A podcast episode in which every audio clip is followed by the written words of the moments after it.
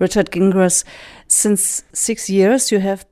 sechs Jahren sind Sie verantwortlich für die Zusammenarbeit von Google mit den Verlegern. Wie bewerten Sie diesen Prozess und was hat sich seitdem verändert? Es hat sich viel verändert in den letzten sechs Jahren in unserer Zusammenarbeit mit den Verlegern. Das ganze Wesen unserer Beziehung hat sich verändert. Wir arbeiten viel intensiver zusammen, um die Herausforderungen und die Möglichkeiten zu verstehen, die in diesem News-Umfeld liegen und um es zu verbessern. The Accelerated Mobile Pages Project Nehmen Sie das Accelerated Mobile Pages Projekt, das wir vor zwei Jahren gestartet haben. Damit haben wir eine neue Architektur des Netzes geschaffen und die Geschwindigkeit, mit der Inhalte abgerufen werden können, erhöht. Das war ein Resultat dieser Zusammenarbeit. Auch die Nutzung von YouTube haben wir attraktiver gemacht. Mehr Videos können zu wesentlich niedrigeren Kosten eingestellt werden. Und gerade jüngst haben wir ein Projekt angekündigt, mit dem wir den Verlegern helfen wollen, die Zahl der Abos zu steigern. Und da gibt es noch viel mehr Projekte, in denen wir zusammenarbeiten, um erfolgreich zu werden in dieser, wie wir wissen, doch sehr anderen Medienwelt. As we know, a very different media world. Was denken Sie über die Geschäftsmodelle der deutschen Verleger? Das Geschäft mit den Papierzeitungen wird immer schwieriger. Sie müssen digitale Abos verkaufen. Wie funktioniert das? Aus meiner Sicht ist das immer noch recht schwierig. Well, as we noted, uh, the internet has changed everything. Das Internet hat alles verändert. Es hat verändert, wie Menschen Informationen konsumieren. Es hat sich verändert, an welche Quellen sie sich wenden.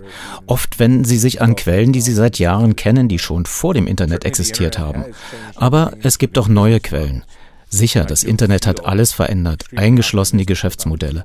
Aber ich bin sehr optimistisch, was die Zukunft der Nachrichten betrifft. Ich denke, Verleger, die innovativ sind und Relevantes und Interessantes schaffen für dieses neue Publikum, werden Erfolg haben.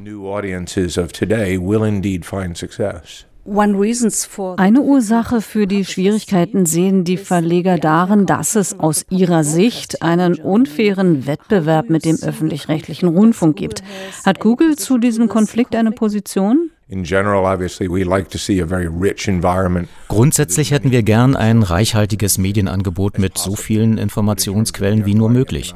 Wenn es um die ökonomischen Strukturen geht, die dem zugrunde liegen und die Rolle, die eine Regierung dabei spielt, das ist deren Angelegenheit. In manchen Ländern sehen wir große Erfolge, in anderen sehen wir Herausforderungen.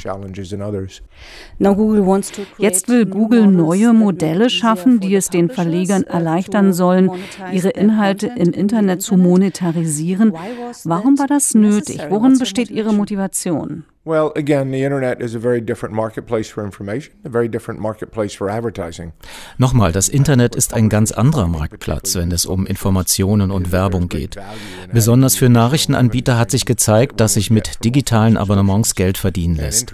Interessanterweise haben wir in den letzten ein, zwei Jahren festgestellt, und das hat uns motiviert, dass die User zunehmend bereit sind, für Premium-Inhalte zu bezahlen. Und dass viele Verleger Abos anbieten. Darum haben wir eine Reihe Reihe von Tools aufgesetzt, die deren Wachstum unterstützen sollen. Diese können Sie optional nutzen. Wenn wir von Google zum Beispiel die Kreditkarteninformationen haben, weil jemand bei uns etwas eingekauft hat, dann können wir es dem User erleichtern, ein Abo abzuschließen, weil er nicht noch einmal seine Kreditkartendaten eingeben muss.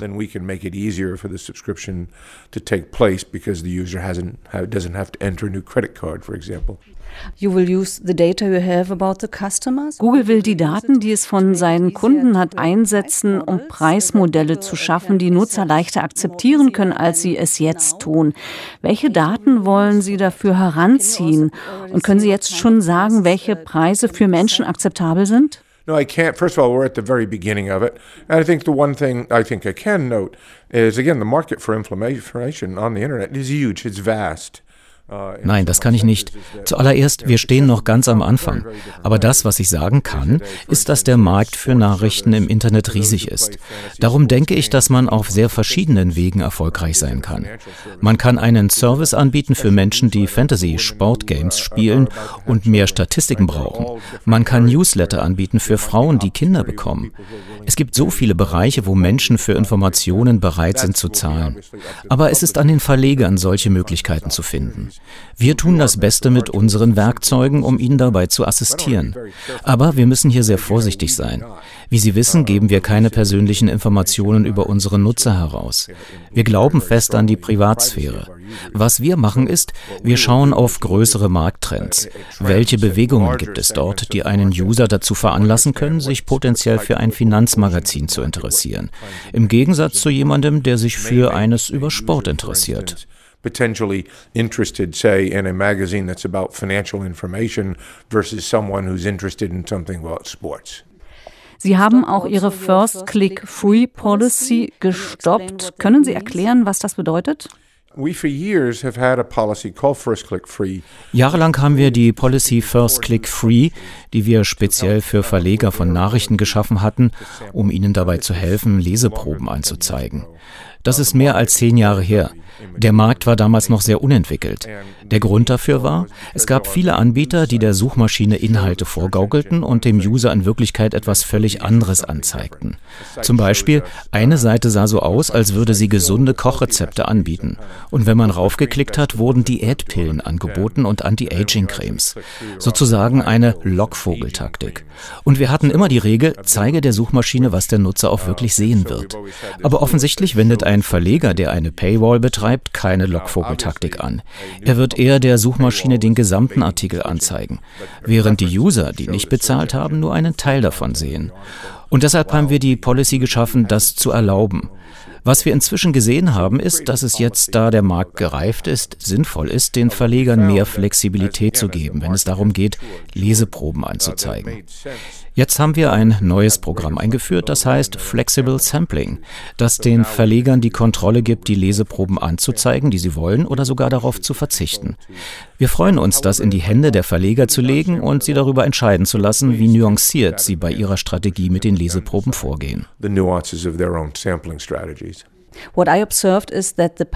Auf der einen Seite kritisieren die Verleger Google und haben zum Beispiel das Leistungsschutzrecht gefordert.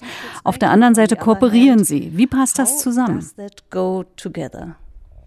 Well, I think increasingly what publishers are seeing and what we feel ich denke zunehmend, was die Verleger sehen und was wir fühlen, ist, dass Zusammenarbeit und Partnerschaft für uns der weit bessere Weg dahin ist, herauszufinden, wie wir eine aufregende Zukunft bauen. Interessanterweise haben Google und die Verleger gemeinsame Ziele.